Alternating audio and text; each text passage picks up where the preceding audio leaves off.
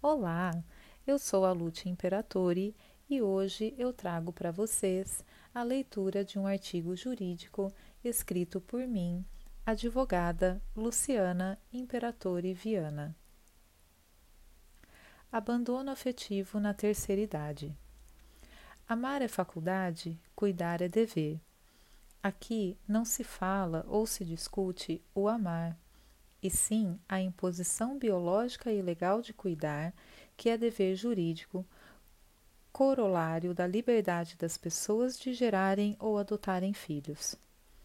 Assim, a ministra do Superior Tribunal de Justiça, Nancy Andrighi, em importante julgado, afirmou ser possível a exigência de indenização decorrente do dano moral gerado pelo abandono afetivo dos pais em relação aos filhos, deixando claro que compensação pecuniária nesses casos, abandono afetivo, se dá em virtude do sofrimento experimentado pelo filho devido à ausência do dever de cuidado do pai ou mãe.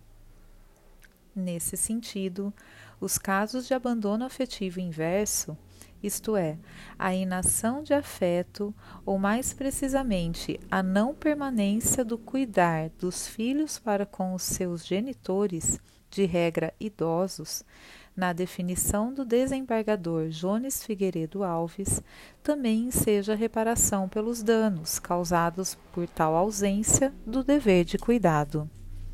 Dever este que representa o cuidado moral fundamental para o desenvolvimento da pessoa, vez que o princípio da dignidade humana não se restringe à assistência material, mas também à afetividade, no âmbito psíquico, cujo qual também requer proteção e cuidado, visto que é igualmente considerado um valor jurídico. De acordo com a lei, agir ou deixar de agir voluntariamente, desrespeitando um dever, seja ele legal, contratual ou social, se traduz em ato ilícito e enseja a reparação do dano material ou moral que tal ato causou.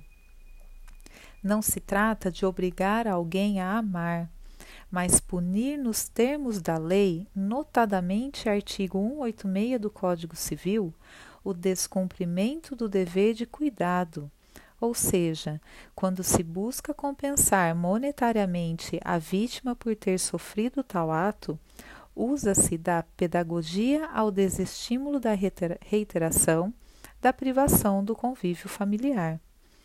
Assim, a Constituição Federal, em seu artigo 229, estabelece que os pais têm o dever de cuidar dos filhos enquanto menores, bem como os filhos maiores também têm o dever de amparar os pais na velhice, evidenciando a reciprocidade da responsabilidade entre os entes familiares. Do mesmo modo, o Estatuto do Idoso, também em seu artigo 3, impõe à família o dever de assistir afetivamente o idoso. Seguindo essa linha de raciocínio, tem-se que, sendo a família base do afeto e solidariedade, é inaceitável que os filhos abandonem afetivamente os pais idosos, pois o descaso e a negação do amparo afetivo afronta o dever de assistência afetiva à pessoa idosa, causando traumas morais, rejeição e indiferença e gerando ainda aflição, dor, sofrimento e angústia ao idoso. Elementos estes suficientes para ensejar a reparação de dano moral por abandono afetivo do idoso por seus filhos. Gostou? Quer saber mais? Nos acompanhe nas redes sociais, Instagram e LinkedIn. Acesse o site www.nllnadv.com.br.